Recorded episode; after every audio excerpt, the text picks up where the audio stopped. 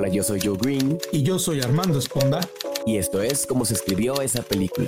Bienvenidos de vuelta al podcast donde analizamos a fondo guiones de películas que han trascendido con el paso del tiempo en la industria.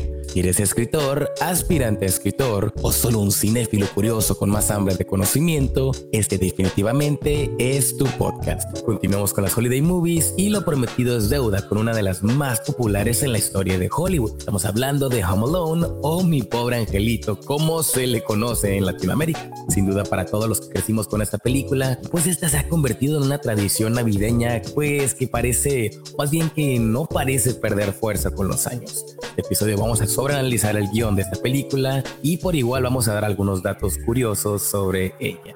Espero estén cómodos y listos para el episodio porque esto se va a poner muy bueno, mi gente. Obviamente para cerrar con broche de oro esta introducción, me toca darle la entrada como es de costumbre a mi amigo y compañero de podcast, el ladrón mojado de la Navidad para los bots y trolls en redes sociales y el equivalente a Krampus para los escritores de las películas que tanto le encantan de Armando Rafael Esponda. ¿Qué onda, Armando? ¿Qué te pareció ahora sí mi introducción con, con tu coco del Hallmark?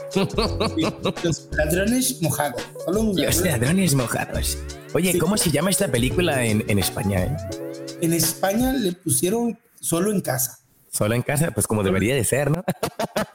Esa es la traducción, solo en casa.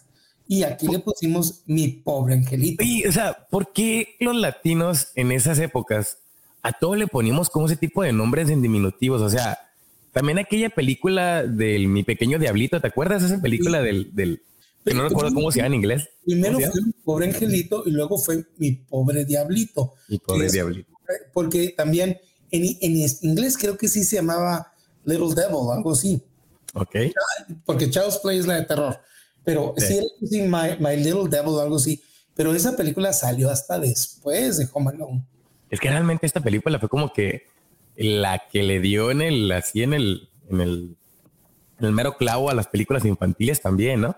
Y es que es muy interesante porque, por quién es el director, que este director se, se dedicaba más a las películas juveniles. Juveniles. Sí, eran estas películas de, de, del paso de, de, ser joven adulto. En el caso, por ejemplo, pues yo creo que una de las, este, ¿cómo se llama? The Breakfast Club. Bueno, bueno, es que él, él es el escritor, John Hughes. O sea, John Hughes es el escritor de esta película. Así es. Es el director de, The Breakfast Club, de Groundhog Day. O sea, pero, pero, Chris Columbus es el director de esta película. que Chris Columbus fue el que hizo luego la de Harry Potter. Sí, pero, pero qué interesante que, que un escritor que normalmente se centraba en historias de jóvenes, jóvenes que están pasando por el, por el punto de irse del niño al ya, no adulto, pero el traspaso de esa inocencia a la juventud, decidió irse con una historia de un niño. Sí. ¿no? Es que es que, bueno, o sea, a ser sinceros, o sea, piénsalo desde el lado como de un productor o, cineasta.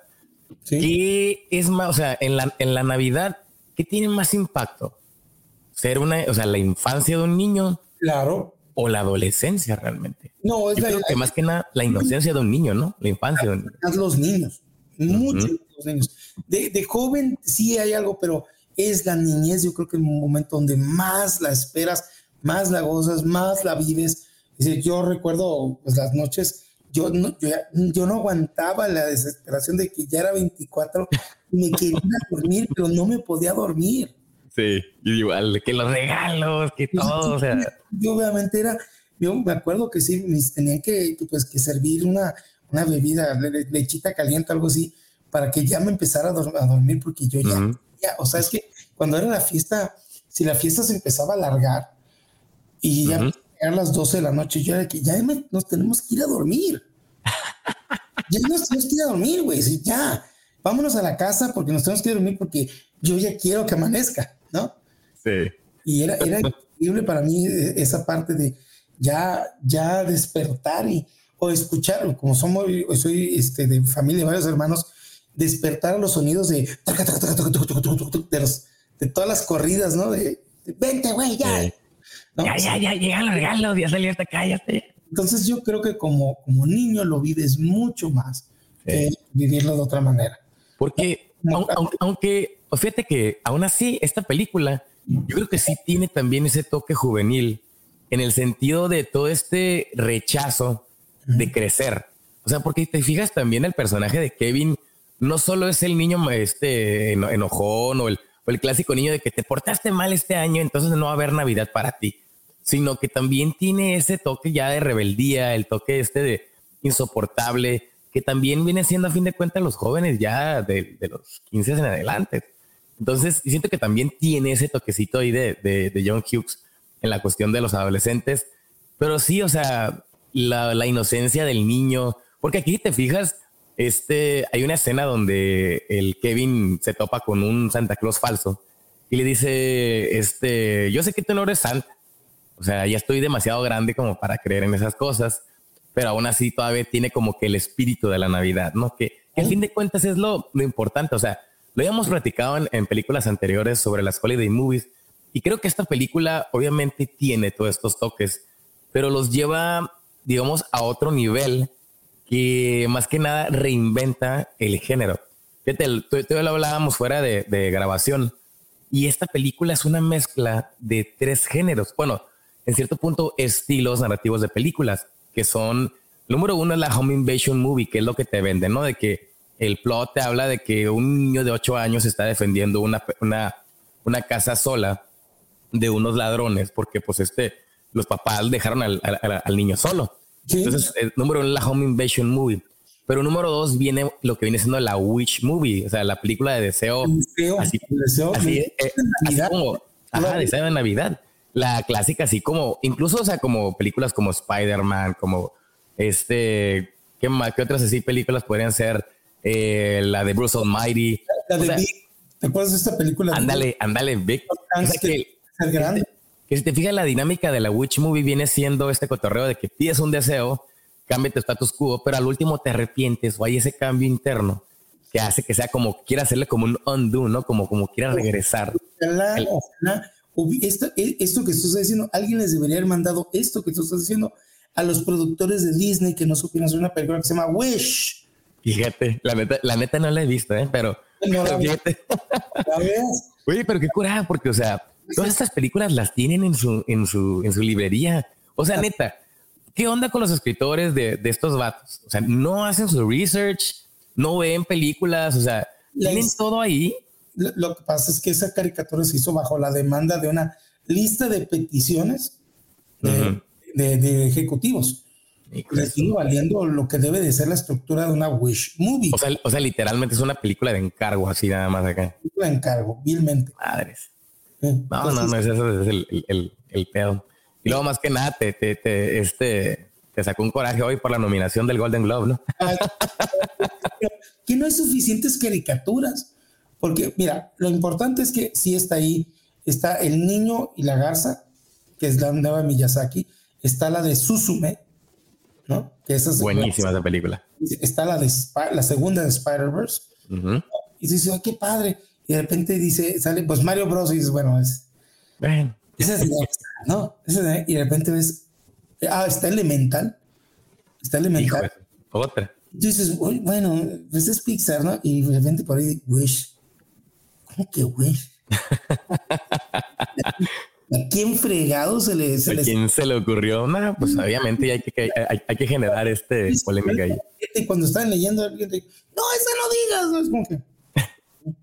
Bueno, bueno, ah, hay, que regresar, hay que regresar al Home porque nos estamos desviando del... tiene, es, una película de una invasión, de, un deseo, y es Wish Movie, pero también es una película de crecimiento, de, de, arrepentimiento. Como, como mencionabas, hay un, hay un arco del personaje, hay un viaje del héroe. Ah, hay un viaje del héroe, ¿no? Y, este, y, y también es una comedia familiar.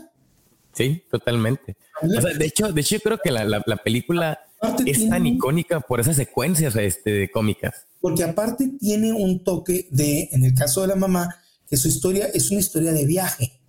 sí, de hecho.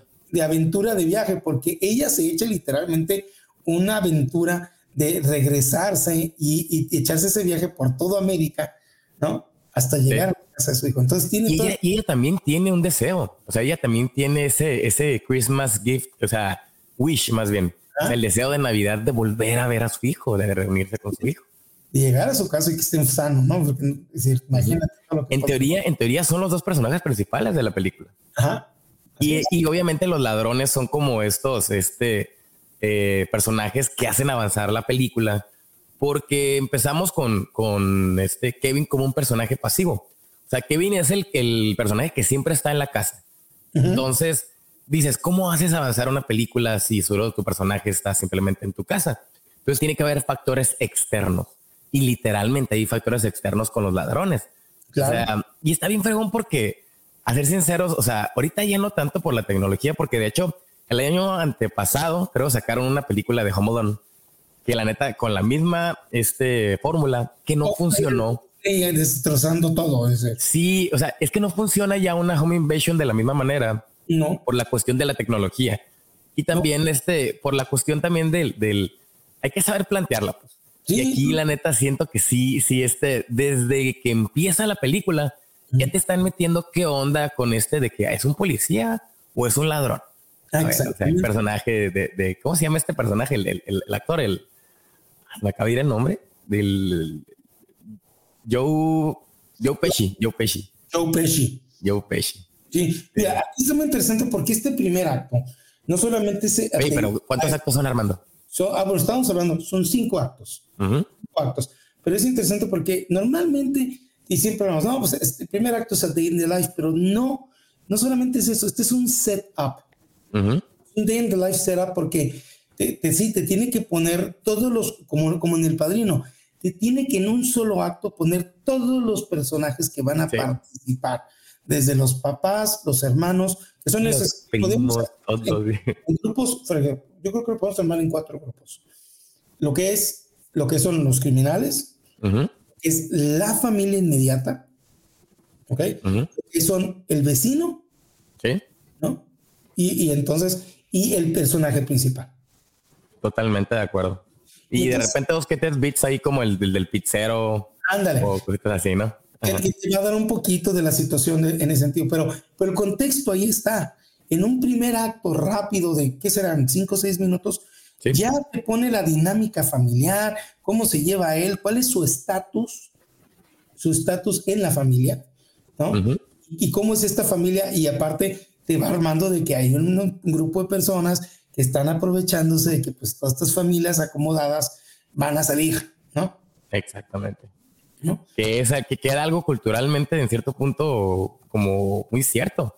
O sea, este, sabemos perfectamente, y más en esa época, cómo los ladrones se iban, aprovechaban siempre las vacaciones, todo esto. Y como te mencionaba antes, como no había tantas de que alarmas y todo este tipo de cosas, este, pues los, los, robos eran mucho más, más, más comunes. Más comunes, porque lo único que había era el hecho de que los vecinos se vigilaban, ¿no? Pero si los vecinos están de fuera, pues, como las Pero también esta situación de, pues, del que el personaje principal, que al ser el, pues por eso es el miembro más pequeño de su familia, hay una inocencia en la cual todavía él está envuelto, ¿no? Lo vemos en muchas cosas de que, pues todavía, todavía, este, creencia, tiene ciertas creencias, especialmente lo de Santa Claus, pero tiene muchas creencias de, por, ejemplo, él, él no entiende cómo se mueven las cosas en la vida. No, no. De hecho, está muy acostumbrado a que le hagan las cosas. Ya ven, no puede ni empacar una maleta. Y puede empacar una maleta, no puede cocinar, no puede, este, ni puede contestar el teléfono. Así, muchas cosas que no sabe hacer de su propia casa y que no entiende cómo Básicamente no es, no tiene la menor idea que es una responsabilidad. No es funcional. no. no, no hace nada en su casa. Él no entiende. Por eso, por eso funciona muy bien como personaje pasivo al inicio. Ajá. Entonces, este, y vemos cómo la dinámica de sus tíos, de su papá, de su hermano mayor, ¿no? Que es una, es una familia grande, porque también, ¿cómo va a funcionar? Qué dinerada, cabrón, ¿eh? Es, acomodada, dinerada, pero lo más importante es cuando si tú te dices, bueno, ¿cómo le van a hacer para, para que esto funcione? Pues tiene que ser una familia grande. Sí. De otra manera no iba a funcionar. Y le sumas también el hecho de que están los primos. Sí. Y los tíos y que lo rechazan. Es que porque también tienen mucho peso. O sea, el hecho de que, de, que, los tíos le caigan mal y todo eso. Exactamente, porque no son los mejores tíos del mundo, son bastante, gorrones y todo eso, ¿eh? Y no, diga, específicamente los gorrones, ¿no? Es que, es que la neta en Navidad no puede faltar, cabrón. No puede faltar el tío gorrón, no puede faltar este, el, el, primito que orina la cama, todo eso, o sea, neta, o sea, todos los, los, estereotipos del, de la familia están en esta película. Es interesante porque ese primito que se orina en la cama es su hermano menor. En la es su hermano, el Kieran Cookie. Kieran eh, Culkin. Kieran Culkin. Ajá. Este, es el que sale en la de, en la de, esta del, eh, Scott, ¿Cómo se llama la Scott Pilgrim? Scott versus the World. Versus the World. Ajá. Él es el, él es el, el, compañero que es gay. Ándale, de hecho. Sí, sí, sí. Pero que es muy interesante, ¿no? Entonces ves este, toda esta dinámica y está muy padre porque otra vez es el show don't tell bien hecho. Nadie tiene que no entra un narrador y, oh, sí, otra feliz Navidad con la familia de los oh, Colvin Colkins. De hecho, fíjate que el, el policía sirve como, como herramienta, como personaje de, de exposición en esa introducción. porque está haciendo, está, hace preguntas claves. Niño, ¿están solos? El, familia, ¿van a salir? O sea, las pocas palabras que usa son bien claves para guiar al espectador. Van el hecho de que hoy es cierto, o sea van a quedar solos. Y entonces, y ya el otro, no, no, sí, tenemos todo lo necesario. Le expone, ¿no? Sí, tenemos todo lo necesario, las luces, sacar las, las timers, sacar la seguridad. ya te está poniendo, por eso te digo, es un setup de todo lo que va a entrar. Totalmente. Pero te digo, es, como, es una movida muy interesante porque... Está hecho como si fuera como un play, ¿no? O sea, como una obra de teatro, ¿no? Tipo cine. Otra vez, ¿en dónde vemos este tipo? En las películas del, del Padrino. Ándale, sí. Es que, es que, esa es la cosa, cómo introduces a tantos personajes de golpe. Pues? Que, quienes lo hacen de una manera perfecta son los las obras de teatro. Totalmente. Entonces, sí, está muy bien puesto y vemos pues este, su día, el setup y el día en la vida de, del niño más pequeño de esta familia, que pues sí, tiene muchas broncas, tiene muchos problemas, como toda familia se pelean, pero él no sabe hacer nada. Hasta se lo dice una, la hermana, tú eres lo que los franceses le llaman ¿no? Un inútil. Un inútil. Y está en cora porque todo el mundo lo trae a carrilla, porque es el hermano. ¿no? Y viene este punto en donde llega la pizza y él ha, él ha pedido, son unos cuantas, 10 pizzas, ¿no? 10 pizzas. Son 10 pizzas, pero él quería su, su, pizza de queso, ¿no? De puro queso. Y este, entonces eh, resulta que baja y ya se la comieron toda. ¿no? Su hermano, el bully, el, el boss, ¿no? Se la, se la comió. No solamente hermano, su primo, que es el que moja la cama, porque voltea y ya le sonríe con cara de... ¿no? También, y con la coca, y con la Pepsi. es decir, que no quiere dormir con él porque él se orina en la cama y pues está tomando el vaso totote de, ¿no? Y entonces, pues viene esa situación en donde el hermano mayor lo empieza a hacer, su, empieza a molestar y el, hermano menor aprovecha un momento de distracción, lo empuja y tira todo y entre ellos se mojan los boletos de los boletos. ¿no? los Y hace enojar a todo mundo. Y pues, al tío, que es un tío, eh, como dijiste tú, que es el gorrón. El gorrón amargado. ¿eh? También yo no sé cómo también. Aquí hay una parte muy interesante porque la mamá se deja y, y el papá, es, si, si, si, el, tío, yo estoy seguro en mi casa, si un tío de repente se habla así a mí, mi mamá le, lo calla inmediatamente. Totalmente, sí, sí. Pero eso es, es como dices, es que también al, principio los papás tienen mucha libertad. O sea, que también les, le vemos en la mamá ese cambio. Sí, ella, ella deja pasar muchas cosas y entonces, ¿qué pasa? Que pues ella se, doblega y entonces eh, eh, todo el mundo se enoja con él, con él, con este personaje, con el niño. Y entonces viene la situación en donde él eh, este, se enoja y la mamá lo manda a dormir. Lo castigan. Castigan. Y entonces viene ahora sí este momento del deseo, ¿no? Que el, el be careful what you wish for. no, pero es esta parte que también es interesante porque lo vemos en muchas películas como en Big, que, por ejemplo, esa trama es toda la trama de, de, una película, ¿no? Mientras que aquí es otro tipo de, es una, es un pedazo de la trama. Sí, sí, es una herramienta para hacer avanzar la película, básicamente, ¿no? Porque también es, eh, digo, estoy pensando en el, ¿Cómo le vamos a hacer para que esto que va a suceder no afecte de otra manera de pánico? ¿No? Pues tiene que haber un deseo. Sí.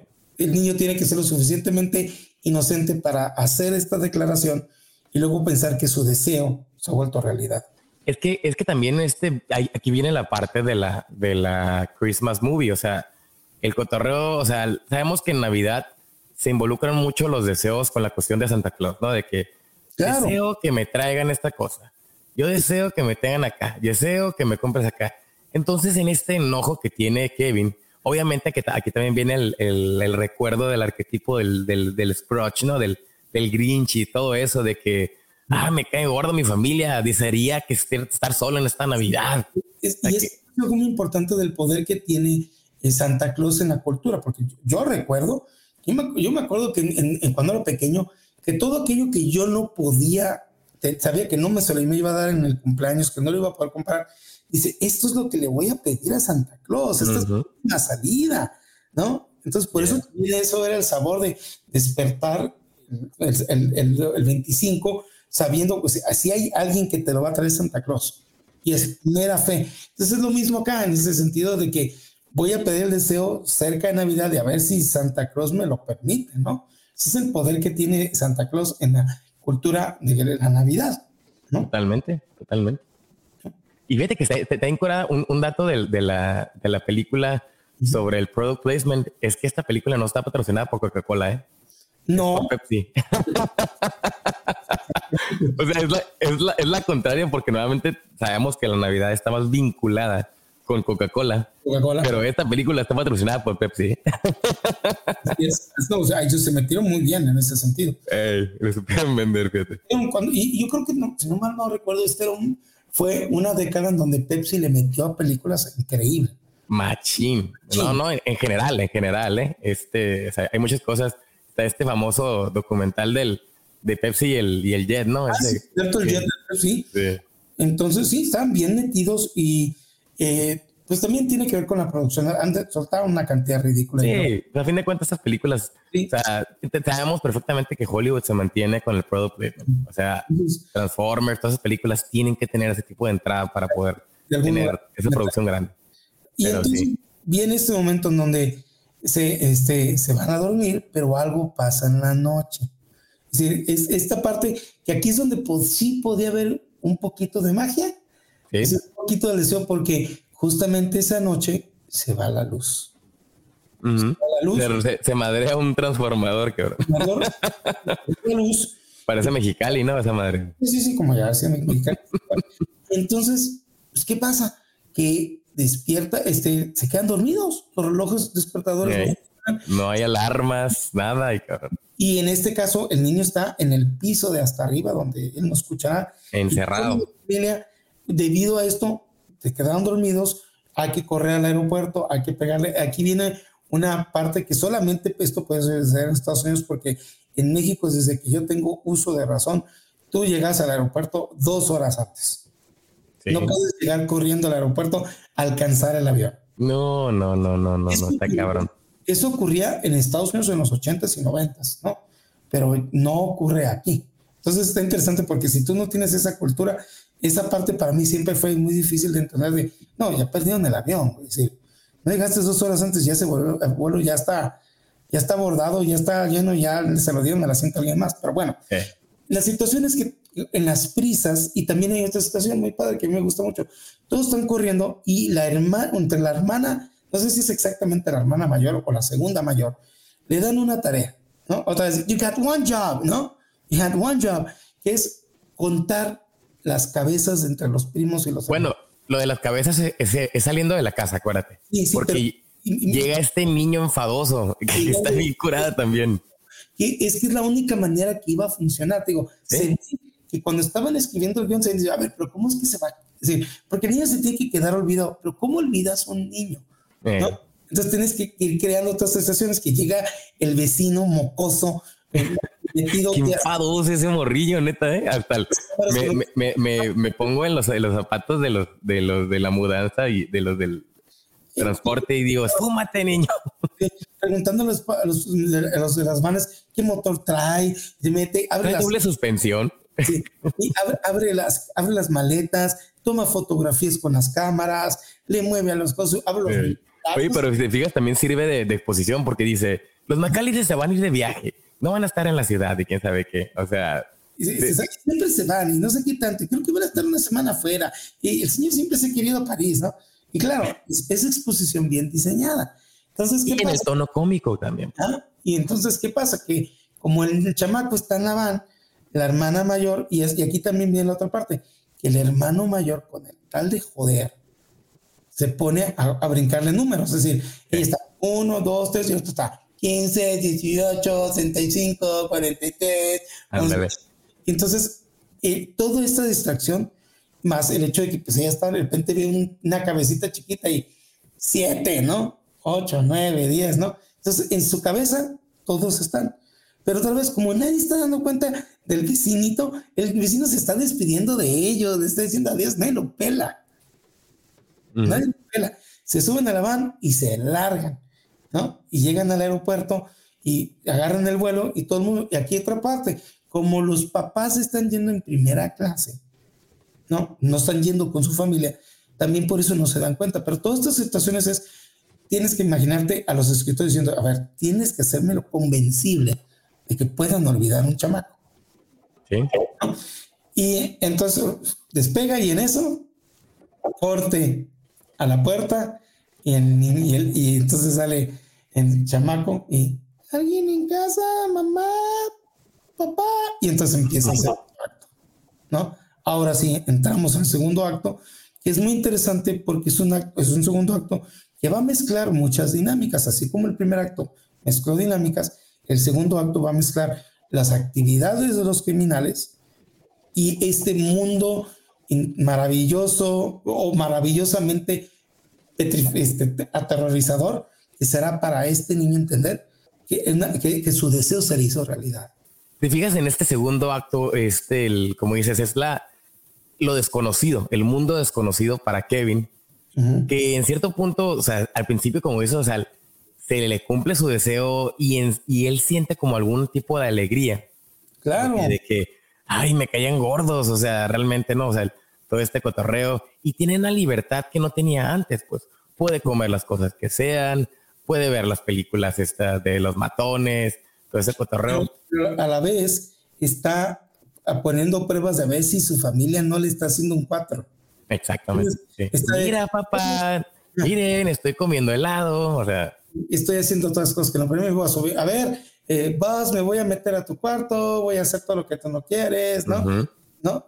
Para ver si hace, porque aquí hay dos cosas. Está feliz de la vida de estar solo, pero al mismo tiempo es, estoy solo. Entonces dice, lo más, la, única otra sería que me van a hacer una sorpresa, ¿no? Se me están haciendo un cuatro, me están, me están timando y, y, en algún momento, pues esto van a, van a tener que salir, los voy a forzar a que salgan, ¿no? ¿No? Que será básicamente lo que, o sea, él quería probar un punto, pues en cierto punto, ¿no, Kevin? Que te fijas, pero al igual aquí todavía tiene muchos miedos, en el sentido de que, por ejemplo, el, a él le da mucho miedo el, el, el sótano sótano que cree que ve como monstruos y todas esas cosas. Entonces, todavía está como en un, cotorreo de que a la madre, o sea, estoy solo, no sé qué hacer, cómo hago las cosas, cómo, cómo, cómo, o sea, cómo los mandado, falta esto, falta el otro, falta la leche. Entonces, como dices, o sea, este segundo acto es el hecho de decir de que a la madre, o sea, se cumplió mi deseo, pero no está tan bonito como creí que iba a ser. Ajá. Entonces, ¿qué, ¿qué, es lo clásico de las witch movies? O sea, así como en, como en Spider-Man No Way Home, ¿no? De que pides al, principio el deseo para que te, te, ayuden, que te quiten la, este, la identidad de Peter Parker y lo que quieras, pero de la nada, ¡pum! Las cosas salen de control porque llegan los, los siniestros de lo que quieras, ¿no? Entonces, es la cosa de que hables a la madre y ahora qué haces. Y con, y con todo lo bueno y lo malo. Igual a este chamaco se le ha dado su deseo y, y, y al principio es la felicidad porque hasta agarra agarra el trineo y lo baja por los escalones. y, ya que hizo todo ese relajo, entonces se da cuenta que pues ahora hay que, hay que hacerse de comer. Hay que, hay que, y, él no sabe cocinar. Y le dan. No, no sabe nada. Un debajo de la casa y no sabe cómo lavar la ropa y no sabe. Y entonces ahora sí, ya estás solo. Estás realmente solo y tiene que, número uno, pues esconderse de sus miedos y todo. Ve una película que sabe que no le permiten ver, ¿no? Y esta, que esta película famosa ese no es una película real, ¿verdad? Es una película que no existe para nada. Pero está, diseñada en con lo que parecían esas películas de los años 50, ¿no? Como del noir, ¿no? Así esas de aquí, como el crime noir. Tiene los acentos de, bueno, bueno. En inglés específicamente. Happy New Year. Todo eso, ¿no? Happy, ¿no? Merry Christmas. Así llamando. La clásica de los parentes. Sí, y entonces, eh, pero claro, eh, este, y se, se asusta de la película al principio y luego después le va agarrando, le va agarrando gusto a esto. Mientras tanto, también tenemos a dos personajes este, que empiezan, pues ellos ya saben que todas las casas están, están deshabitadas, no está la gente, y ahora sí viene el plan maestro de lo que, de lo que son los dos criminales, que justamente son una versión nueva de El Gordo y el Flaco. El alto y el chaparro. Y lo ponen aquí como en cierto punto, o sea, porque tienen una misión muy clara, pues, o sea, la cuestión de, de, robar. Y fíjate que, o sea, volviendo un poco a la, última película que hicieron de Home Alone, esa fue la propuesta que quisieron manejar. O sea, que ahora los protagonistas sean los ladrones, en, cierto punto. Era como que el punto de vista, ¿no? Cosa que realmente pues no funciona tanto porque pues, el, niño es el del, el del cambio. Ajá. Y entonces, pues ellos tienen su plan y ya, y, en este caso, igual, interesante es que ellos, hay una exposición en donde vamos a empezar con esta casa, esta casa, pero la, la, joya máxima de nuestra... Es la de los McAllister. De los McAllister. Es que tiene todo, cabrón. Esa es la mera buena y sabes que yo sé hasta cuándo prenden las luces, cabrón. ¿no? Todo lo tiene perfectamente planeado, no hay nadie que se les, se les ponga en el camino. Y entonces estos dos trenes, el tren del niño y su historia y el tren de los criminales, en algún momento tiene que chocar. Sí. Y te o sea, como, te mencionaba, hay tres intentos de robo. O sea, son dos fallidos y el tercero que ya viene siendo básicamente la confrontación final. Entonces, el, el, primero de los encuentros que hay aquí, obviamente, no es la cuestión del, del, del robo, sino que pues es estas, eh, están patrullando en cierto punto eh, este, los, los ladrones. Y el niño fue cuando va la primera vez al, al, al, al mercado. Entonces es como que se queda de que, ah, cabrón, me da mala espina. Entonces ahí ves como, la, primera, la primera confrontación, pero con esa te da esa espinita de que algo va a haber aquí. Aquí va a haber chispas, cabrón. y hay dos cosas muy porque aparte, ¿cómo consiguió el dinero? ¿No? pues se robó el boss. y se escapa la tarántula. Ándale, se escapa la data. Que, va a ser una, una Chekhov's gun. Ajá, un Chekhov's gun. El Shakespeareano, la parte shakespeariana que habíamos dicho de esta obra de teatro, ¿no? Aquella arma presentada entre los primeros, entre los primeros actos tendrá que regresar. Totalmente, que también el vecino, en cierto punto, porque al, principio el, vecino lo, lo, lo pone este señor que tiene la pala de la, de la, de la ah, nieve y todo esto, te lo ponen como la figura del, del Grinch, del, este es el hombre asesino. Este es el monstruo de la cuadra y pobre, uh solas con él, ¿no? Y cada vez. viene siendo otro tipo de, de, Scrooge también. Es un tipo de Scrooge. Y digo, todos estos miedos de lo que son las leyendas y los cuentos de no, es que los cadáveres se encuentran eh, debajo de su casa y por eso saca la sal para que, ¿no? ¿no? Para que, y claro, como niño te las crees todas. Sí, no, totalmente. Y, y la situación es que en este segundo acto, todas estas cosas empiezan a, revolver sobre pues, el hecho de que el niño va al mercado y de repente se topa solas en el, es, decir, está comprando o está consiguiendo algo y se topa con el anciano en el mercado y la mirada del anciano es como que penetrante y entonces se sale corriendo y no se da cuenta que se pues, no ha pagado, ¿no? y, y, entonces sale corriendo y lo están, lo están correteando y casi, casi lo machuca la banda de los ladrones. Sí. ¿No? básicamente. Ese es como que, como dices, el, primer encuentro. Así es. Ese es el primer encuentro entre, entre, y hay una parte muy interesante que el, el personaje ya había visto a este, a, Joe Pesci y especialmente una, un diente de oro que él El diente de oro que tiene. Se lo echa en el plato, el otro baja y le dice, oye, Marco, deberías estar poniéndote vivo, ¿no? Y no sé qué. Eh, ¡Feliz Navidad! Y sonríe y y el chamaco. se queda de que chingues. Él se acuerda, y la cara, la reacción de la cara de él es la que hace que Joe Pesci diga, algo está raro con este, ¿no? Este niño es algo raro, ¿qué onda? vamos a seguirlo, ¿no? Que yo debería saber, ¿no? Entonces, está bien curada porque hay muchas relaciones, no hay, no hay, no hay cosas como que, ah, mágicamente pasa esto, y esto... no, todo se une, como dices, todo tiene su, su, su, su, check-ups en cierto punto, ¿no? Exactamente. Y este tipo de hilaje lo vamos a luego ver en, en caricaturas como de la primera a la quinta temporada de Los Simpsons, que ya no lo encuentras en ningún programa de hoy. Ya, ya no lo. Las cosas ya no se hacen como antes. Exactamente. y este, entonces viene esta situación en donde mientras los criminales siguen robando, menos ahora entramos a esta parte donde uno de los criminales decide que su, que su tarjeta de presentación va a ser dejar las llaves abiertas. Qué inmenso, güey. somos, somos, los ladrones mojados, güey. A la madre, neta que el Marvin, qué inmenso está ese pinche personaje. Deja las llaves y ya se sube la van y el otro. Lo hiciste otra vez. Dejaste las pinches llaves abiertas. Güey, es que así se... ¿Qué chingadas lo haces? Qué pinche necesidad. De, hecho, y a la 2 se lo cambia por lo pegajoso, ¿no? Así, ah, bueno, luego se van por los pegajosos, pero es esa parte de vamos, vamos a, a tener una firma especial, vamos a ser reconocidos mundialmente cuando, pues, güey, es, lo contrario.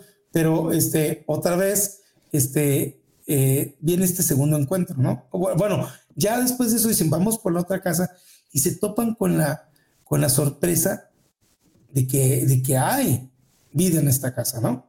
Sí, bueno, creo que estamos dejando un poquito atrás el cotorreo de que pues este, la familia McAllister llegó a París. Vamos viendo, es cierto.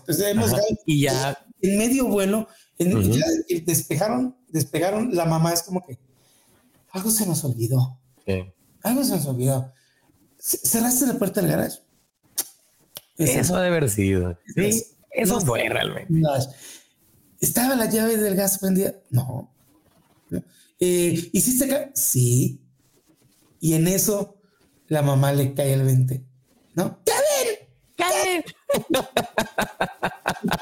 Van atrás y Kevin no está en, el asiento que debe de ir. No, los hermanos pensaban que Kevin iba con los papás y pues no, no están. Y entonces ahora, pues estás en el mero vuelo, ¿no? Entonces hasta que no llegues a París, ¿no? le hablan al capitán, el capitán habla a la policía, la policía trata de, de ir a la casa, pero el niño está pasando por uno de sus momentos de terror.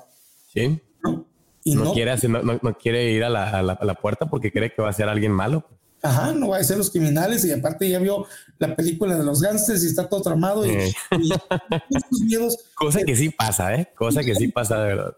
Yo, he tenido esos miedos de pequeño, eh, algunos los sigo teniendo de adulto, este, y la situación es, es muy comprensible. Pero digo, todo esto tiene que suceder porque no se apaga, se acaba la película, ¿no? Sí, totalmente. toca la policía, la policía, no la policía, el niño sería, ¡ay, qué bueno! ¡Oh, niñito, vente a la comandancia! Y se acabó la película. Sí. Tiene que haber ese, ese, esos detalles de, de que, el, que tú como espectador, de que abre la puerta, abre la puerta. O sea, Ajá. pero pues sí, o sea, realmente como dices, o sea, si no, si, si no, si, si llegaran a, a, atender a esa llamada, se acaba la película y todo eso, y ya no tendría chiste todos estamos queriendo que él abra la puerta, ¿no? Pero no puede porque el miedo lo tiene. Venía siendo como el refuse to call, pues. Ah, la negación a la llamada. Y entonces, este, pues nos vamos, nos vamos otra vez. La familia está de y ahora, ¿cómo le hacemos? Hay que rezar. Pero va a ser Navidad, todos los vuelos están hasta el tope, ¿no? imagínate, o sea, si ahorita es temporada alta, todo lo que da, ¿no? y, empieza el arco de la mamá. El arco de la mamá. Entonces, fíjate, ya tienes en el segundo acto tres arcos. El arco del, del niño que, está gozando y luego al mismo tiempo pasando por sus primeros miedos. El segundo, los criminales. Y el tercero, el arco de la mamá. Empieza con otra, otra herramienta que es el, la historia de viaje, ¿no? La aventura del viaje. Que hay películas que solamente, por ejemplo, hay una película que me gusta que se llama Train, Planes and Automobiles, Ándale, que, pero que, esa es una película de Thanksgiving, ¿eh? Sí, Del... pero son películas de viaje en donde el viaje es la aventura. Sí. ¿No? No es, el, el destino es nada más a cómo vas a llegar. Inclusive, ¿te acuerdas que hubo una película que salía Robert Downey Jr., sí, con el, era la del que salió con el Zach Galifianakis, ¿no? Ese. Exactamente. ¿Cómo se llamaba esa película? Que era un viaje también. Es un viaje también. Y como eso, hay muchas películas de viaje, también hay muchas películas de viaje de jóvenes, ¿no?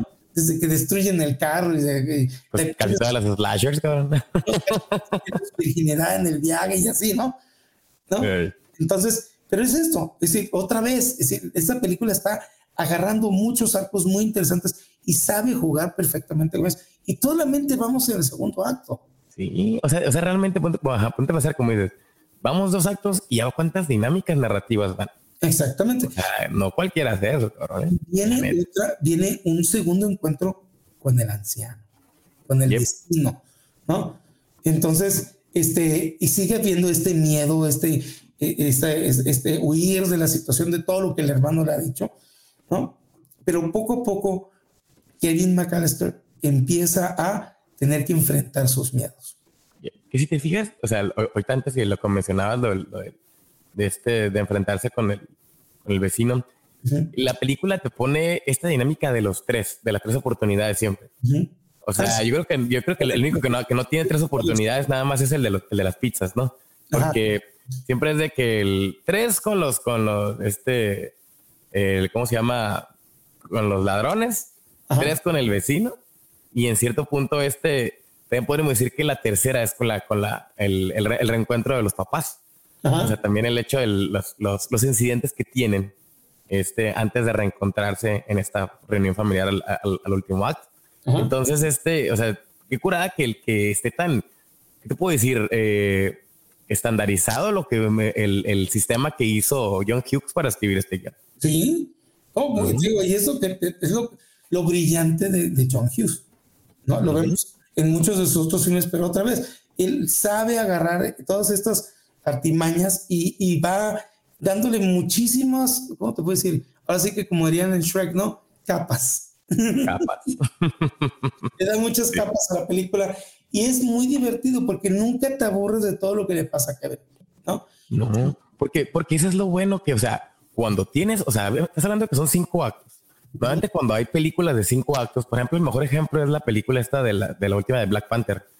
Cada acto se siente como una historia diferente cuando haces, cuando, entonces tú tienes que mantener al, al espectador interesado en estos subplots, en este, quiénes son los, los personajes principales de cada acto, cuál es el, el, el, el, este, lo, que va a estar creciendo, cómo crecen los arcos, cómo cambian. Entonces, eso es lo interesante de esta película, que como dices, tienes la dinámica del road trip, tienes la dinámica del home invasion y tienes la dinámica también del viaje de héroe y de la Wish Movie a la madre. O sea, pues, ¿cómo no. vas a tener a la gente interesada, cabrón? Sí. Y viene esa parte donde Kevin va a tener, va empezando poco a poco a enfrentar sus miedos, lo ves cuando, eh, cuando lo hace con la máquina que es el calentón de la casa, ¿no? Tiene que bajar a lavar ropa y entonces empieza la máquina, hola, hasta que le dice, cállate. Tú no eres verdadero. Ya eres verdadero. Y entonces vence un primer miedo. Oye, pero no, es que te brincaste un detallito que viene siendo el incidente para el cambio de acto. Porque este ya, eh, eh, en cierto, eso lo que estás diciendo es ya viene siendo casi casi el tercer acto, que es cuando Kevin ya no está asustado. Pero el incidente que hay de este cambio es este, es una llamada para los, los, los, los ladrones. Acuérdate que los ladrones están, están eh, robando una de las casas de los vecinos. Ah, y, en, y en cierto punto, el, el, señor McAllister llama y la contestadora suena. Y suenan de que dice que, oye, este, solo para informarte que pues, salimos, pero Kevin se quedó en casa. Entonces, de que se quedan de que ellos de que.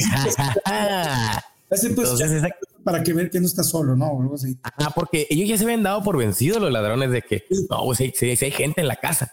Porque te acuerdas que, que, el que Kevin prende la luz antes de que lleguen. ¿no? Sí, estamos viendo, tiene ahí un recorte de Michael Jordan. Ándale, ándale. Entonces, te fijas, a raíz de eso dicen como que, madres, nuestro gran premio sigue todavía en la mesa. Estamos. Entonces, por eso tienen que volver. Que ahí es donde realmente vuelven, pero en esta segunda oportunidad, Kevin crea este fake party, o sea, esta fiesta falsa, donde con todas las figuras y todo estos cotarreos se ve todo el movimiento y ellos se quedan de que, ah, cabrón, güey, o sea, ¿Qué pedo? pero, pero, ¿no? ¿Qué pedo? Ajá. pero por igual los ladrones se dicen como que, bueno, es una fiesta, vamos a volver mañana, dice, o vamos a volver luego para ver qué rollo vamos a, andar revisando, pero vamos a volver.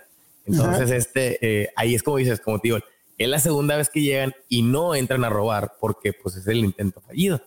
Entonces aquí es donde como que dices una victoria para Kevin y aquí es donde ya lo mencionabas, es el cambio del personaje. Ahora ya se hace responsable, ya no tiene miedo y en cierto punto ya está empezando a ser un personaje este, activo, cabrón. a raíz de aquí ya, ya no es el niño temeroso que, que no sabía hacer ni la comida ni nada y ahora va a ser mandado. Lava la ropa. Y también la parte, la parte del mandado me encanta porque va con las bolsas y va hasta que Es genial. Es muy y aquí viene el, de nuevo este, bueno, la, secuencia, esta secuencia me encanta, la del, la del pizzero que le, que le pide la pizza y le pone el video del viejo matón, ¿no? Porque lo que pasa es que también ya entiende que no puede, tiene que hacer la ilusión de que sí hay alguien en casa y por lo tanto no, no va a abrir la puerta. No sé si es un poquito de broma que le quiere hacer de la pizza, porque también acuérdate que este de la pizza se la pasa tumbando una figura, este, pero o, e, entre no, no quiero ser yo el niño que abre la puerta para que el chamaco no pregunte, oye, tus papás dónde están, ¿no? Sí, Entonces, porque está desconfiando de todos. Pues. Ah, es una antimaña para que justamente pues el otro le, deje el dinero que se va y le, ah, porque dice keep the change, no, no le deja nada de propina. You filthy animal. el otro día, antes de que diga, pues utiliza la película para. Ah, y claro, todo el cine se está cagando de risa en este momento. es que es lo que te, te comentaba, o sea, en la cuestión de la comedia, tiene ese tipo de secuencias que son las que van, que, que son las memorables, cabrón. O sea, realmente tú cuando de volada llegas a escuchar en algún lugar así random la grabación de Merry Christmas, you filthy animal, keep the change, o sea, todas esas cosas, de volada vinculas como O sea, es tanto de la marca registrada de esas bromas que la neta, o sea, nada igualado a esta película. O sea, realmente por eso decimos, Home no envejece porque realmente sus bromas son atemporales. O sea, la neta, las bromas, o sea, las bromas es, lo importante, son atemporales. Y todo el mundo las ha querido repetir, pero no, no, se puede. Pues claro, lo que pasa es que otra vez es esta magia del cine. Estas cosas funcionan en la película, pero no pueden funcionar en la vida real, ¿no? No, no. Pero aún así, fíjate, o sea, hablando de que, porque hay una, es, Homeland es una franquicia ya, O sea, ya hay seis películas de Homeland. O sea, fueron cinco normales, o sea, nada más dos con Macaulay Culkin y luego otras tres con otros eh, niños y la sexta que hicieron hace dos años, pero este, realmente las únicas que funcionaron fue la uno y la dos. Y la dos no es porque fue una calca exactamente de la primera también, terriblemente más grande. Pero la neta, o sea, lo que es esta película, la primera es atemporal. Esta no, no envejece. Entonces, sí, ese, detallito, ¿no? pero bueno. La segunda no es, no es buena, no es mala, pero es que no está al nivel de la uno, porque ya no habíamos. Esto es lightning in a bottle. No lo puedes repetir tan fácilmente. Fíjate que para mí la segunda es el, el, el, mismo, hacia el mismo ejemplo que Die Hard. Ah, sí, tío. Es lo mismo. O sea, son películas que funcionan, pero que son la misma madre, o sea, como dicen, la misma changa, nomás que revolcada. y la, cosa es que, pues, igual como en Dark Horse 2, les han de haber llevado un camión y medio de lana, ¿no? Ahí está, que tú quieras, ¿no? Haz la secuela. O el famoso de que, te va, es decir, te vamos a dejar, tú haces la secuela y te dejamos hacer lo que tú quieras. Y eso a veces... Para que eso pasó con Chris Columbus. ¿Ah? Harry Potter se hizo gracias a la neta o sea, todas esas películas se hizo gracias a que hizo Home Alone. Y la sacamos y te dio dinero, ahora déjame hacer Harry Potter. Este, bueno, entonces, eh, en, este, en este ya casi, en, este, ya iniciando este tercer acto, ¿no? El, este, este, McAllister, nuestro personaje principal, ya ha pasado a ser un personaje pasivo a ser un activo. Totalmente, totalmente. Y hay misiones específicas pero sigue teniendo algunos miedos que no ha podido romper, ¿no? Por ejemplo, el miedo que tiene a su vecino. Sí. ¿No? Eh, y, también entiende que ahora ya hay una misión sobre cuidar su casa, porque dice, bueno, yo no puedo permitir que los ladrones roben mi casa, porque también entiende su peligro, pero básicamente ya lo pone de una manera muy divertida y entonces vamos a ver todo aquello que en los primeros uno y segundo acto de su ingenuidad, de, su manera, no a decir, iba a decir ingenuidad, pero no es ingenuidad, es todo lo contrario, su, lo ingenioso que es, va a venir a jugar. La neta, ¿eh? ¿No? Y, y, entonces va crecer. Y valiente que es el niño, ¿eh? Y la situación donde, pues también ya los ladrones saben que él está solo en casa, entonces van a, dicen, pues, eh, está solo en casa, le va a dar miedo, vamos entrándole directo, ¿no? Y entonces este tercer acto es el, el, el, cómo vas a hacer, cómo vas preparando el juego dentro de la casa, ¿no? Sí, básicamente, pero también te fijas, o sea, por otro lado, en el tercer acto, yo creo que el tercer acto, el personaje principal más que nada es la mamá. Porque ahora la ah. mamá, la mamá es la que, que, el, que el, toma el avión, todo este de regreso. Y, y, y, todavía para complementar su viaje, este, conoce a este, a este grupo de, de, de cantantes de polka. Ah, el, el, el, actor este es un, este gordito es un actor, era un actor popular, ¿no? En los 80, 90. Popular, este, estás hablando de justamente, eh, bueno, él sale en Train Planes and Automobiles, que yo te Ajá, sí, sí, sí, que es el que sale con el, ¿cómo se llama este actor? El, el, el de pelo blanco, el de pelo canoso, el, el Steve, Martin, ¿no? Steve, Martin. Pero estamos, ya, te voy a decir, porque no puedo decir que no, que no mencionamos a este hombre, que también la pérdida de, de, él este, por, este, fue... Que de hecho ese que dices tú, Plane en, en, en Automotive, es de John Hughes también, ¿no? Sí. Uh Falleció hace varios años este, este actor, ¿no? El gordito. Sí, por eso te digo que él, se llama uh, Planes, Trains No, esta es otra película. ¿Dónde está? ¿Por qué no lo encuentro? En Home Alone, Gus Polinski, se llama el personaje aquí en, en. Eh, a ver. Que dice, soy Gus Polinski, el rey de la polka del oeste. y la señora como que, ¿qué, qué pedo? Ah, acá está. Es que eh, es. ¡ah! Porque no lo encuentro. A ver, es John Candy. John, Candy. Que también, entre muchos otros, eh, entre, eh, este, no es la primera vez que él participa en una película en donde está justamente Macaulay Culkin. Ya en algún momento viene actuado en otra película que se ha hecho, se ha convertido en un meme en, en TikTok, en donde es, oye, ¿dónde trabajas? Yo soy tu tío. ¿Cómo es esto? Y, y respuesta y yo hago esto, yo hago acá, y, hago hotcakes, y tú haces, ¿cuándo, ¿cuándo estás relacionado con mi papá, no? Este, John Candy, aquí otra vez, es un cameo muy bueno, en donde le habla de la polka. Algo interesante, eh, eh, la música sinaloense, la música de la banda, que tanta gente le encanta, proviene de la polka. Porque adivina quién, es decir, ¿de dónde crees que iban a sacar semejante instrumento, no? Como lo es el acordeón. Y el acordeón y el trombón y todo eso, ¿no? La polca. La polca. Entonces, pues interesante, ¿no? Porque trae, ah, tenemos polca esto, polca lo otro. Y después de que la, de la que mamá, la mamá ha pasado de vuelo en vuelo, porque sí logra salir de Francia, pero no llega, es decir, llega a Estados Unidos y de ahí tiene que pasar de uno a otro, a otro, a otro aeropuerto, y nomás, en vez de acercarse, se aleja. ¿no? Sí, porque no hay, no, hay, no hay viaje. Ya no le queda otra más que aceptar pues el, el aventón. Un aventón en carro. En, en, no, en la parte de atrás, en la parte de atrás de un camioncito, de un ¿Sí? así con. Oye, y está tocando estos cabrones, qué güey. Oye, pero fíjate que hay algo bien, bien, curada en esta, en esta parte. Este, bueno, es un poquito más que nada ya en el, en el, en el cuarto acto, o sea, pero lo voy a, lo voy a dar más como de, de, de detalle de diálogos. Es que el, te lo ponen, o sea, y es algo bien, bien, bien cierto. Los músicos que van de giras, nuevamente están muy distanciados de su familia. Claro. Entonces, aquí en este cierto tipo de, de, situación en el que la mamá de Kevin se siente muy culpable por haberlo dejado solo en Navidad, este, los papás están como que, pues mira, nosotros también estamos iguales, o sea, los, los músicos. Me dice, por ejemplo, este vato no conoce a sus hijos.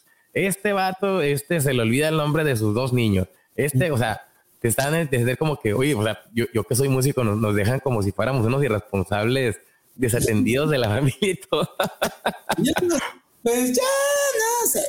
Uh, sí, no. pero sí, o sea, también te da como que es esta secuencia de que, pues vamos a consolar a la señora, pero, pero pues al parecer no lo estamos consolando, estamos empeorando toda la situación. No, no, más, más deprimida, ¿no? Ya es que dicen de que, pues es que a, mí una vez se me olvidó mi hijo en una funeraria. A la madre, el niño se quedó traumado como por un mes, dijo. con el cuerpo a un lado. Solo con el cadáver, hijo de esta madre. Viste que te pasara eso, no, mi hijo, esto. Ayudarle la está poniendo peor. Y, y, mientras todo se está armando acá, que es una parte muy interesante, que entonces este, este acto, el eh, Kevin McAllister está preparando su casa, los criminales están esperando que anochezca y aquí viene que yo creo que es la parte de mayor crecimiento, que es él se va a misa. Sí, sí. y, la, neta es las mejores partes de la película, ¿eh? es la parte yo creo que más bella, en donde él se va a misa y entonces eh, a, pedir, a, tratar de contradecir su deseo. ¿Entiendes? Si va y pide de que, bueno, por favor, ya yo sé que deseé que, que desaparecieras a mi familia, pero pues es gacho, es decir, ya regresa, ¿no? Tanto a Dios se lo pide como a Santa Claus. Nicolás, creo que, llega con el que está ya subiéndose el carro. Sí, que le, anda fallando el carro y, oye, ¿de qué dice? ¿Cómo que multas a Santa Claus en Navidad, cabrón? Sí que el niño se tiene que volver a poner la, la, barba y, mira, yo sé cómo funciona esto. Entonces, yo sé pues, que no eres santa, pero eres, eres una de sus ayudantes. ¿no? ayudantes y, le fue, y tú le puedes llevar mi saque. Dile que qué bien ya quiere sus papás de regreso, ¿no? Cubre los dos lados. Pero la parte de la misa es muy importante porque ahí se va a topar con el, su último obstáculo que le hace falta. Para la tercera ocasión ya con el, con el vecino. Exactamente. Y entonces el vecino lo ve en misa y se le cambia y se le acerca, se siente. Y aquí dices, aquí puede pasar todo. ¿no? Y nos topamos con esta conversación que también es hermosa. Yo tenía un hijo, y él y yo un día nos discutimos y dijimos cosas que no queríamos decir y ya nunca le he vuelto a hablar. Sí, o sea, o sea obviamente se, se, origina esta, el, el, tema del hijo porque dice, oye, mira, ves a esta pelirroja que está ahí en el coro, y es mi nieta. Mi nieta debe tener tu, tu, más o menos tu edad, pero yo no hablo con ellos porque pues, me peleé conmigo, o sea, eso es lo que mencionas. Y realmente es, la, es otra de las situaciones de las películas de Navidad y otra de las cosas que se, que se recalca mucho en las navidades en general, yo creo que, o sea, hablando ya un poquito fuera de las películas, se, yo creo que también el, el impacto que ha tenido toda la festividad de Navidad y todo eso, no, no, te das cuenta, pero lleva mucho a las reconciliaciones en la familia. Claro. En las, navidades. Sí, sí, sí. Es, porque es este cotorreo de que uno no debería de estar solo en las navidades. En Navidad es lo peor que te puede pasar, ¿no? o sea, realmente tiene un impacto cultural este pedo. Sí, y, y, este es un mensaje que sí se repite mucho, sí. No hay razón para la cual debería estar solo en Navidad. ¿no? Sí. Y, y, entonces le hace eso y, y, técnicamente, pues rompe, es decir, rompe ese último miedo.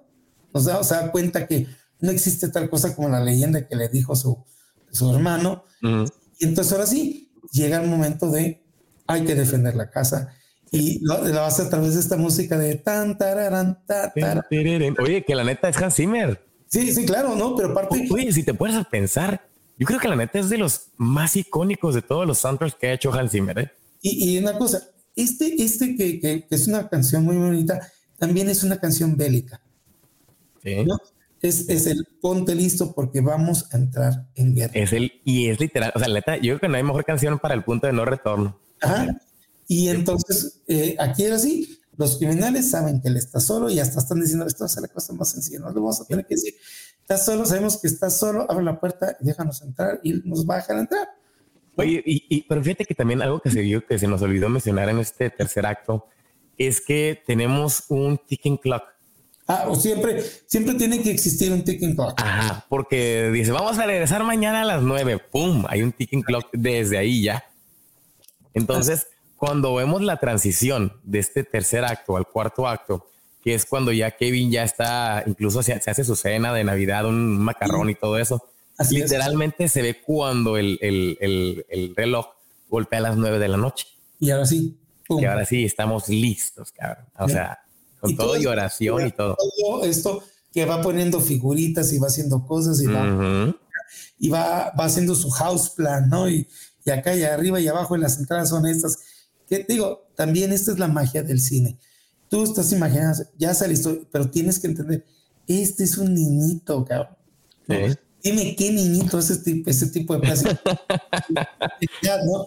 Pero, y ahora, y viene la otra parte, que yo no sé si te has dado cuenta, pero hay muchos canales de YouTube en donde médicos, médicos se ponen a describir las, las diferentes eh, heridas, ¿no? Que todos estos criminales van a recibir en el cuarto acto, ¿no? Que tú y yo nos reímos, que es el famoso slapstick comedy, ¿no? Es una comedia muy interesante porque es a través de violencia, que hoy en día uh, nunca te permitirían hacerla. No, pero en, los noventas la neta te mataba de la risa, cabrón. Hoy se te levanta encima medio consejo y los padres de familia y, este, y no sé qué tantas otras instituciones y te, bloquean la película en el momento de la grabación. Es, el, es el hecho de, de, los riesgos que hay, ¿no? Sí. No, sé si te acuerdas, más o menos por eh, unos años antes de esta película, hubo una tragedia enorme, enorme con la película de Twilight Zone. Ah, sí, claro, los niños. los niños, o sea, los dos niños y el, y el actor principal, cabrón, fueron rebanados por un helicóptero. Por un helicóptero. Pero bueno, aquí digo, ya, ya había pasado mucho tiempo, pero la situación es que también el de que, ay, no vaya a ser que un niño vaya a querer copiar todas estas cosas. Tú sabes lo difícil es hacer, recrear muchas de las cosas que este. es decir, nadie lo puede recrear. Bueno, entonces entra este cuarto acto, que es, es uno de los actos más chistosos, más bien hechos, más ágiles que puedes ver, porque aparte requiere que son varios lugares de la casa que el chamaco tiene que cuidar. Y tú sabes, tú, fíjate, otra cosa que tiene esta película es que mientras ha pasado estos dos, tres actos, tú te sabes la casa de memoria. Porque desde la primera, desde el primer acto te, emitieron todos los lugares. Pero tú ¿Eh?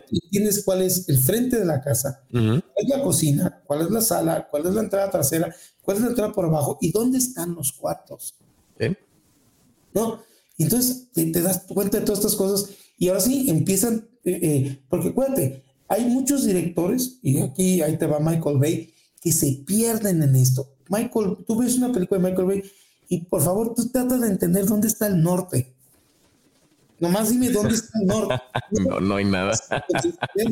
hay, hay explosiones por todos lados, todo está incendiándose y la van tiene 80 ángulos. ¿Hacia dónde se dirige? quién sabe. Sí, no hay, no hay, este, o sea, como dice el, choque de ejes ahí es increíble, ¿no? O sea, no, ya no sabes a dónde vas. Pero esta película no cabe en eso. Tú te entiendes perfectamente cuál es la entrada principal y todos los demás. Entonces, es, una, es un acto muy bien establecido porque los diferentes ángulos de la casa tienen personalidades distintas, ¿no? Desde el, el frente está completamente resbaloso, la parte de atrás, este, también no puede entrar, ah, el chamaco está con la escopeta y entonces... El sótano. Bajar por el sótano y se va quedando pegado todo hasta que se queda descalzo y están los clavos. Los clavos. Y los clavos, tú sabes lo que es una herida de esas. no manches. este, ya que las ves con los doctores, te quedas, güey, si este, este chamaco es un satánico. es inhumano, pero te estás muriendo de risa. Y yo creo que recrear cada una de las cosas que les pasa nos tardaremos otra hora. Pero eh, este cuarto acto es vemos cómo el niño empieza teniendo, eh, eh, lo querían los americanos, the upper hand, ¿no? Este, él tiene el control, están en su casa y todos los, los, los criminales han caído en todas y cada una de sus trampas. Pero va a tener que llegar un momento en donde los criminales van a tener que empezar a dominar. ¿Y? ¿Te fijas? O sea, en este, en este cotorreo, así como en todas las películas de donde tenemos ese tipo de dinámicas, porque la neta es la misma dinámica que tenía este Die Hard, ¿eh? la neta también. O sea, donde los, los, los, criminales empiezan a caer en las manos de, de este del personaje principal. Pero este aquí también, o sea, entiendes estas dinámicas de poder. O sea, el hecho de, como dices, de que en este al principio la dinámica la tiene Kevin, o sea, tiene el poder Kevin en el sentido de que es el que está adelante pero tiene que haber un punto donde las cosas se emparejen y luego las cosas cambien. Claro. Que eso es lo que, que eso es lo interesante y lo que hace que, que a fin de cuentas sea más memorable. Cuando, cuando las cosas se, se, se, ¿mande? Es la famosa escena de Die Hard, shoot the glass.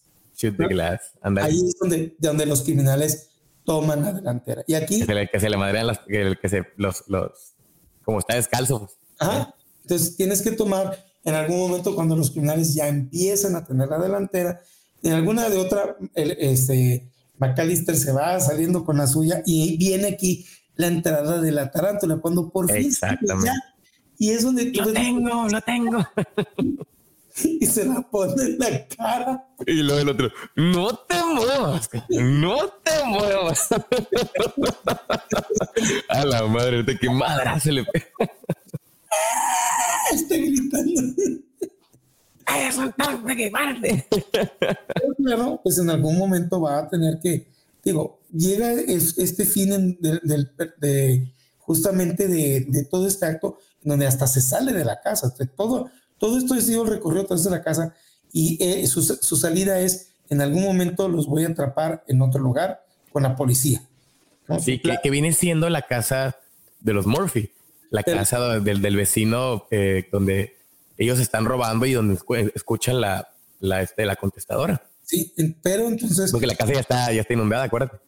Sí, no, entonces, y lo ves porque el niño entra por el sótano que está completamente inundado y él piensa que lo van a seguir hasta que el momento llega en donde abre la puerta y los criminales ya están del otro lado. Y lo, lo, atrapan, lo agarran y lo, lo cuelgan, ¿no? Lo, tienen colgado. ¿Qué le vamos a hacer a este niño? lo que me encanta es que uno de ellos ya tiene, uno de ellos está ya quemado de, de atrás y el otro tiene la marca de la plancha. De la plancha en la cara.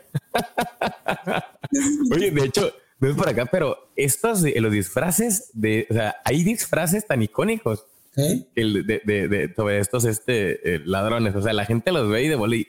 Es un, es un disfraz que se hace mucho cada, cada Halloween, la neta. ¿Sí? O sea, la neta. Eh, pero pues llega, llega este momento donde ya, ¿de qué vamos a hacer? Lo vamos a torturar, le vamos a hacer lo mismo, bla, bla, y viene la salvación. Que es un Deus Ex Máquina.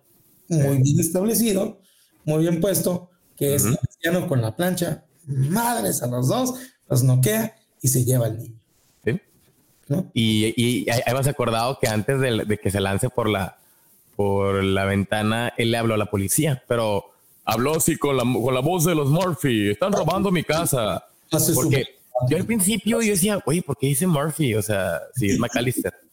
Pero no, él le habló a la casa de los Murphy. Así es, pero también, y yo cuando la vi también me acuerdo, pues Alex Murphy, Robocop. Pero, Ajá, sí. Pero una cosa es de que, de que decir, eh, ya se me estaba yendo el punto. La, situación es que eh, pues viene esta salvación, que es un Deus Ex Máquina muy bien puesto, porque también lo ves y no se siente como, ah, güey, No, y aparte porque ya sabes que es su amigo. Ajá, ya es su amigo. Viene, lo rescata y este, los, le llega la policía. Y entonces cuando ya les dicen, ah, sí, dejaron las, estas, ahora sabemos todas las casas, ¿no? Sabemos perfectamente qué casas son las que robaron, cabrón. Yo estoy como diciendo, Marty, cállate ya, Marty. Como los bandidos mojados. Como los bandidos mojados. No, M-O-J-A-D. De hecho, en, inglés me encanta el, el Joe Pesci porque es como que no más gruña. pero aún así, el, el, la neta, o sea, algo que, he olvidado mencionar, el doblaje de esta película en latino está chingoncísimo. Genial. La neta. Incluso, incluso todavía tiene estas introducciones de Macaulay Culkin, eh, mi pobre angelito. Con la dirección de, ¿no? Ándale. Una película de producida por Columbus. No, y está por John Hughes. John Hughes. John Hughes. Escrita por, ¿no? Con las actuaciones. Con las actuaciones de Joe Pesci. Oye, pero entonces te fijas. El este ya se me está yendo ya el tape con la con la con el doblaje ese pues básicamente eso ya fue la resolución del segundo acto. O sea, pues atraparon a los ladrones, llega la policía. Y, y, en cierto punto, una película normal, o sea, me refiero a una película de, de Home Invasion, ahí terminaría. Ahí, acabaría. terminaría. o sea, terminarías como en el final del Lethal Weapon o algo así, donde ya, o sea, ya, ya, ya no hay más que hacerle. No necesitas este, el, el, este, el epílogo ves a los dos hombres riéndose, todo eso. O sea, ya se solucionó todo este pedo. Se deberían de empezar a levantar las atletitas, pero, pero justamente John Hughes nos dice, no, hay que resolver. ¿Qué va? Porque es un, también tiene su wish movie. Entonces, ¿cómo se divierte este deseo? ¿No? Entonces él dice, voy a despertar el 25 de la mañana y ya van a haber amanecido mis papás. Santa Cruz me los va a entregar. exactamente. Ahí es donde viene esta parte mágica, como lo mencionas. Pues. ¿Ah? O sea, el, el, acto, el, cuarto acto termina en la víspera de Navidad. Y el ya el quinto acto, que viene siendo, lo podríamos llamar como la, la family reunion o, o, la reunión familiar en Navidad, ya inicia en Navidad. Y en esa, con esta dinámica de, como dices, te levantas de que están en familia, están los demás, pero no, no están. Entonces es como que dice que, puta madre, pues no funcionó. Pero, oh, sorpresa. de la nada. ¿eh? la puerta abrir. Eh, y, aquí la mamá. a mí me gustan las cosas porque son los dos sentimientos de, si estás aquí, pero estoy enojado contigo. ¿No? Estoy enojado contigo y quiere correr hacia ella, pero es el... Y a la vez se la arrepiente, o sea, la mamá con la culpa del tamaño del universo. me dejaron. Eh. me dejaron. Pero pues la magia de la Navidad. Entonces ya llega el perdón. Y, estoy en porque le dicen, ¿dónde están todos los demás? Y ya está la mamá, pues decirle, ay, mijito. Y en eso toda la familia entra. Y, ¿Te acuerdas el avión que no quisiste tomar? El que no quisiste tomar. Fíjate todo lo que se hubiera ahorrado la señora, ¿no? pero para ella eran las, las, expresiones, yo ya tengo que salir por mi hijo. Sí, no, obviamente, o sea, el, amor de una madre por su hijo. Muy fregón, porque también viene esa parte en donde ya están entrando todos y, oye, pero sí, mira, ya hay mandado, ya hay esto, ya lo otro. Yo Es que le dice, hoy tenemos que ir, tenemos que ir a una, una tienda abierta porque no hay leche y nada. No, no, yo ya compré todo. Ya compré todo, ya, ya, todo aquí, ya, ya, ¿cómo lo hiciste, no? Ajá, y está en chilo porque, porque dice, o sea, los hermanos y todos como que, qué niño tan curioso acá. Hasta el boss lo, lo, lo, felicita. Te felicita por no quemar la casa, que. Bien, no le puede decir, hiciste algo bien, pero también no le puedes decir, ay, qué pendejo eres, ¿no? Eh, pero eh, entonces vemos cómo, acá, cómo este, abre la ventana y entonces también ve la resolución del vecino, en donde el vecino está abrazando a su hijo y está abrazando a su nieta, ¿no? Y justamente cuando tú dices, ay, qué bonito, bonito. y en eso se escucha la, la voz del hermano mayor, ¿no? ¿Qué hiciste en mi cuarto? ¿Qué hiciste mi invitación? Y vámonos a los, a los créditos. y fin de la película. siempre va a haber esta dinámica, ¿no? Así, cosas tendrían que suceder. Y con eso termina de una manera muy feliz, muy contentos, entendiendo que la familia McAllister está reunida, la casa está salva y él ha crecido, pero sigue siendo un desmadre Sí, sí, eso sí.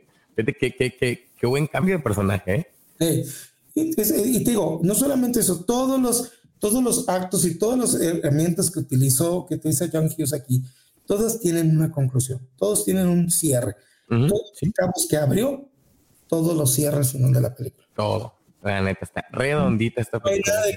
¿Y qué le pasó al de la pizza? ¿Y qué le pasó al de.? No, no, todo está resuelto. ¿no? Entonces, este, muy buen filme, un filme que ya se ha convertido en un clásico de todas las navidades y todo. Y, y, que fíjate que gracias a Dios no ha caído en el de, ay, esta película debería de ser censurada porque... No, no. Es que yo nadie la toca porque, número uno, es una película de niños. Sí. Y número dos, es una película de Navidad. O sea, es una película que si la llegan a cancelar, hombre, o sea, hay personas que ahorita contratan Disney Plus solo por ver esta película. Sí, nada más. Así de sencillo. Es una película que te vende totalmente la Navidad. Además, no hay una, no hay una Navidad donde no mires Hamilton. Así es. Así, así es sencillo. O sea, las personas que festejan la Navidad no pueden dejar atrás a Hamilton. O sea, es, como dejar de ver, o sea, podrás dejar de ver uh, It's a Wonderful Life, podrás dejar de ver el Grinch o todas esas cosas, pero no vas a dejar de mirar este Home No. O sea, yo creo que es la película más popular que hay ahorita de, de, de, Navidad. Y It's a Wonderful Life, yo creo que son los dos clásicos que tienen que. Lo que pasa es que, It's a Wonderful Life, como lo mencionaste en el episodio anterior, es, un reflejo de otra época, otros valores, otro tipo de cine. Este, entonces, estamos hablando de que ya en los noventas, pues era un mundo increíblemente abismalmente diferente. otro tipo de valores, otro, otro cine, o sea. It's a Wonderful Life sale en una porción de esta película de Home Alone. Ajá. Cuando en, en francesa. Sí. No, no, sí. sí. Pero qué cura que la mete ahí, ¿no? Como diciendo, sí, existe esa película. Pues sí, es que el espíritu de la Navidad está. Yo, yo esta película siempre me termino muy contento, muy feliz.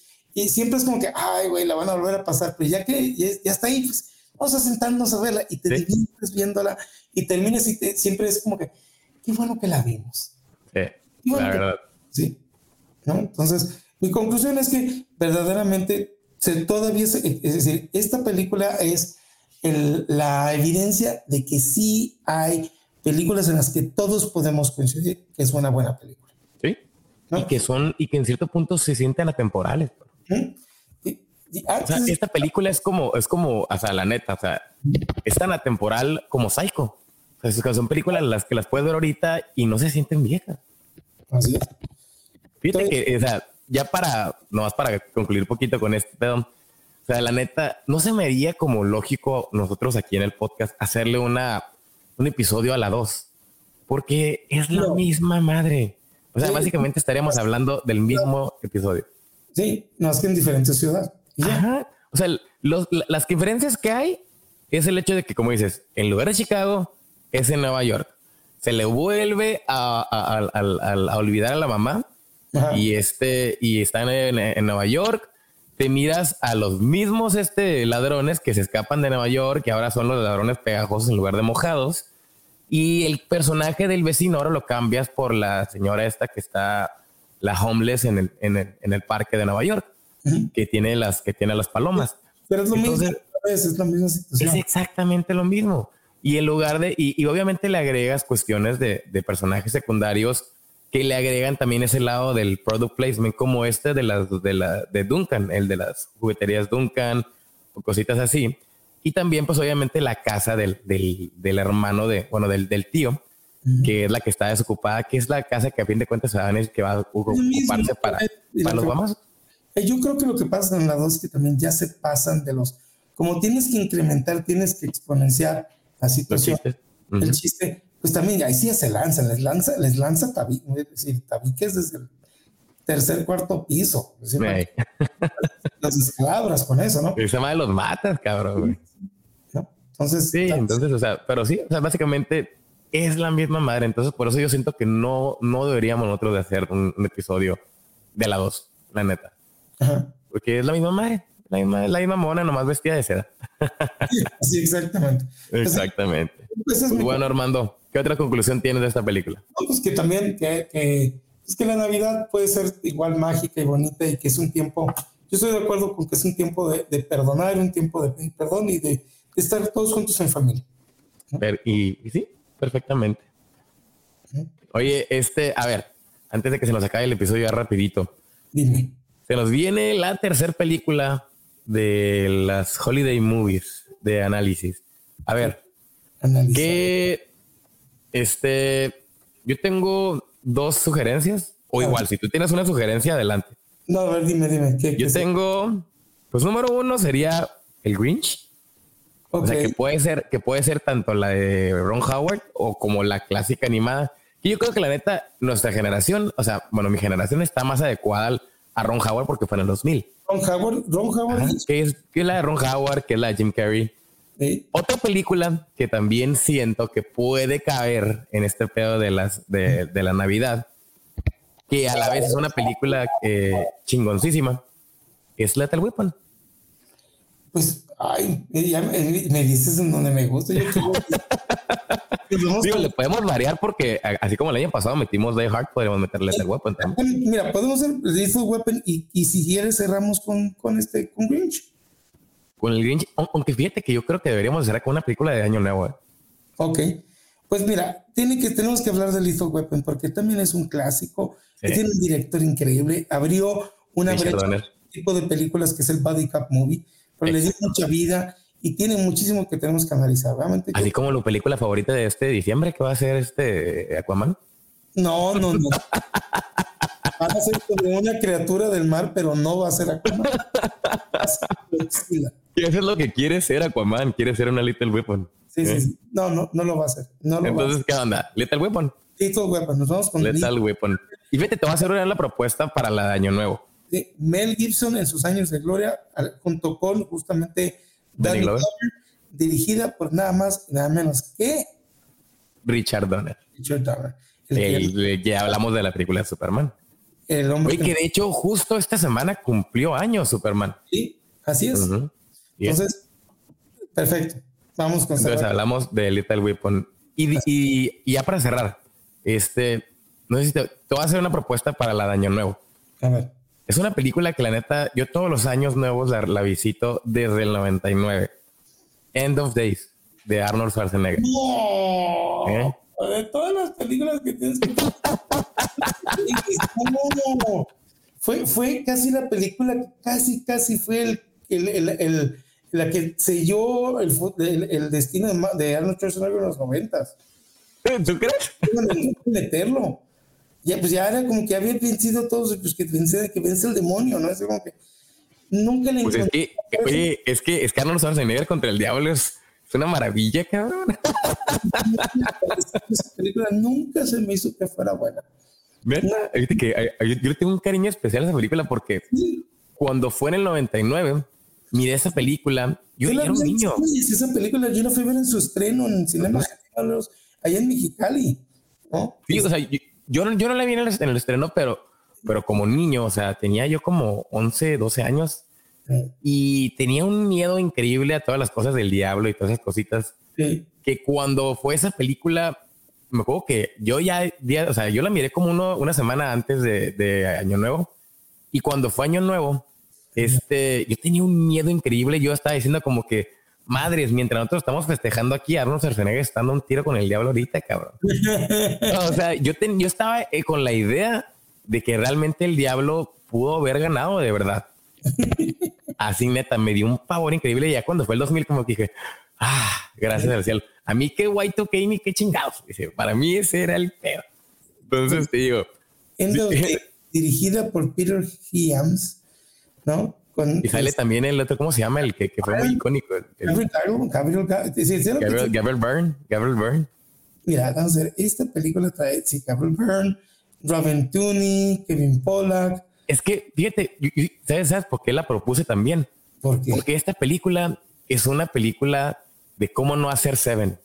es que siento que deberíamos también tener ejemplos de cómo no hacer película. Sí, también. Pero fíjate, eh, sí, te digo, esta fue una serie de películas que hizo, por ejemplo, eh, Schwarzenegger, eh, ya te digo, estaba cerrando, después de esto hizo El Sexto Día, Eraser, Collateral Damage, ¿no? Ándale, puro churro, cabrón. Puro churro, ¿no? Ay, hijo, sinceramente. Es que después de Terminator, la neta, pues, ¿qué, qué, qué, hizo? Sí, sí, sí. Y te faltó, no, si, si hablar de churros, es Last, Action Hero, ¿eh? Ándale, pero, pero no, es, no es película de Año Nuevo. No, no, no, no. Por eso te decía, o sea. Año Nuevo, no es porque le vamos a hacer película de Año Nuevo. Porque... bueno, igual, igual, si, si, si quieres, mira, igual, o sea, esta, esta es la, la, aquí está la propuesta. Pero si igual si quieres esta semana te encuentras una película de año nuevo y que digas estaría chilo hacer el análisis, pues lo, lo ponemos en la mesa. Sí, sí, sí, porque sí creo que podemos encontrar otras películas. que no te gane tu lado cinéfilo, Armando. ¿eh? Que, tengan un poquito más de propuesta, que no sea eh, eh, End of Days. Déjame ver y, y ya hacemos lo, pues, lo decimos en el próximo capítulo. All right. Bueno, entonces, este, bueno, nos preparamos para la otra semana para una que sí es buena, Lethal Weapon. Ok, así es. Perfecto. Bueno, Armando, entonces, este, para todos los escuchas, ¿dónde te pueden encontrar en las redes sociales? La gente nos puede encontrar como Héroes Sin Límite. Estamos en Facebook, estamos en Twitter, estamos en Instagram, estamos justamente en YouTube. Y fíjate que esta semana hemos tenido un crecimiento increíble. Ya nos están escribiendo personas desde Argentina, de Colombia, de, de, de otros lados del mundo hemos estado, estamos a punto de, de pasar una meta de, en, este, en estos últimos meses, vamos a agregar mil personas al sitio. Así que, dale, Muy, bien, muy contentos. lo que vende la cuestión del, del este, de hablar en contra de Marvel. Oh, que la en contra de Disney, ¿eh? y pues hoy los nominados a los Globos de Oro. ¿Qué lo vamos a platicar de eso otro día? Sí, la neta. este, interesante, por primera vez los Globos de Oro ya no van a ser transmitidos por la cadena de NBC, sino que por CBS. Que luego platicaremos de por qué. Sí, lo podemos, lo, podemos ver luego también con la cuestión de los Oscars, los pre-Oscars. Así es, exactamente. Bueno. Bueno, Armando, pues entonces este, nos vemos en el próximo episodio. Ya quedó Lethal Weapon. Y este, y pues lo seguimos, ¿no? Igual para mi gente, este, eh, déjenos su calificación en el podcast, en Spotify y en las otras este, plataformas de, de, podcast. Y por igual ya saben, ahí pueden mandarnos este el correo con peticiones o cualquier duda que tengan sobre los episodios. Pero bueno, mi gente, en nombre de Armando Esponda, yo soy Joe Green y esto fue otro episodio de este podcast de análisis de guiones cinematográficos llamado ¿Cómo se escribió esa película? Hasta la próxima.